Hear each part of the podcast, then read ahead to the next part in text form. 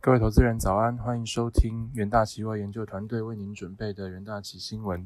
首先带您看到全球重要财经焦点，在美股盘后的部分，美国一月七日公布的十二月非农就业报告喜忧参半，美元延续跌势，美债直利率飙升，美股早盘低开，特斯拉、NVIDIA 和 Alphabet 等大型股下跌，费半大跌二点八八 percent，标普指数收黑零点四一 percent。连续第四个交易日跌势，周跌一点九 percent，创自二零一六年以来最差的首周开局。非农数据显示，非农新增就业人数为十九点九万人，远逊预期四十万人。十二月平均时薪月增零点六 percent，高于预期零点四 percent。十一月平均时薪成长也被上修，加上失业率下降幅度超过预期，凸显劳动力市场逐渐紧俏。收盘，美股道琼指数下跌零点零一 percent S M P 五百指数下跌零点四一 percent，纳斯达克指数下跌零点九六 percent，费城半导体指数下跌二点八八 percent。另一方面，新冠肺炎疫情持续蔓延全球。据美国约翰霍普金斯大学及时统计，全球确诊数已飙破三点零一亿例，死亡数突破五百四十七万例。全球一百八十四个国家地区接种超过九十三点九亿剂疫苗。而在焦点个股消息方面，科技五大天王近乎持平，苹果涨零点零九九 percent，Meta 跌零点二 percent，Alphabet 跌零点五三 percent，Amazon 跌零点四三 percent，微软涨零点零五一 percent，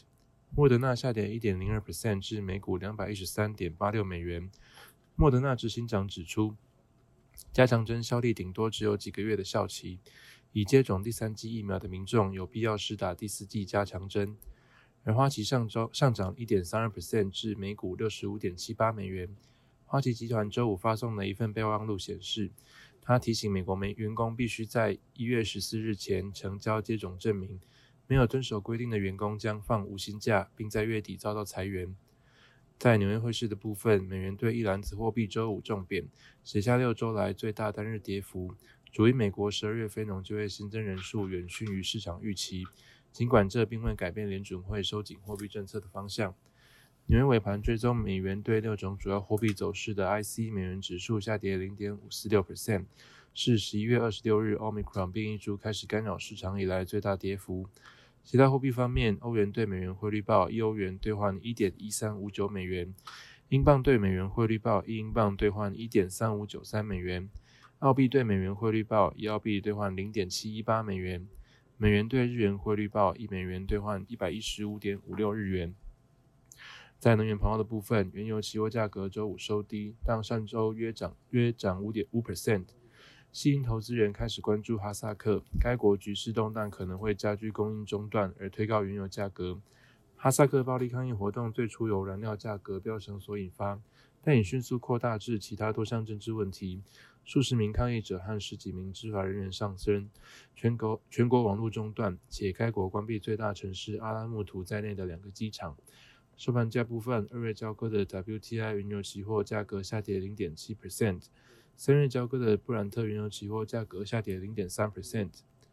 再看到金属盘后部分，黄金期货价格周五收高，西美国非农就业报告显示，十月新增就业人数远逊于预期。然而，上周金价仍遭受重挫。为感恩节一周以来的最差表现，市场部分人士认为，周五公布的非农报告好坏参半，可能显示劳动力短缺以及奥密克戎变种病毒仍阻碍就业市场。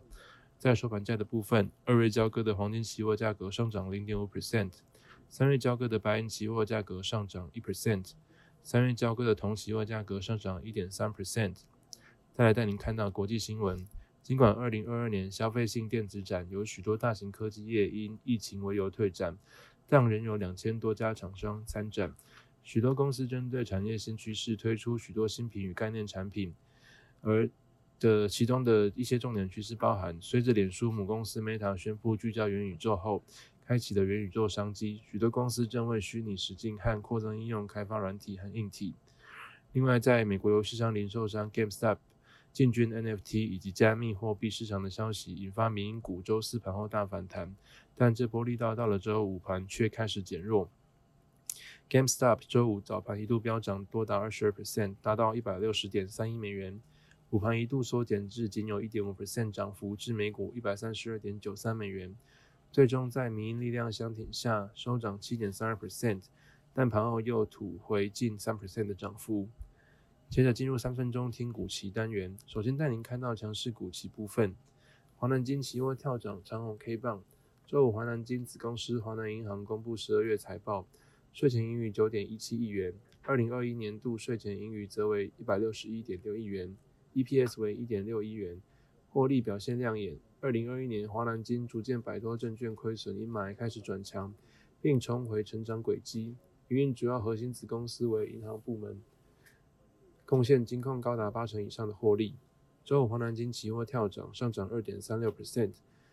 呃，元大旗研究团队认为，Fed 可能更快升息与缩减资产负债表，盘面焦点转为相对强势的金融股，华南金因此受惠走强，有利期价走阳。而在弱势股级方面，新兴期货连吞三 K 呃三根黑 K 转弱，载板龙头厂新兴紧追日常 ABF 载板市占率，BT 载板市场在则专注在高阶产品应用，新产能开发开出与产品的组合优化，市场能见度佳。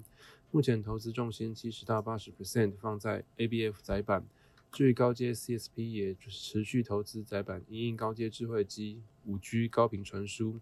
这部分，大陆同业要跨入应该仍有三到五年的差距。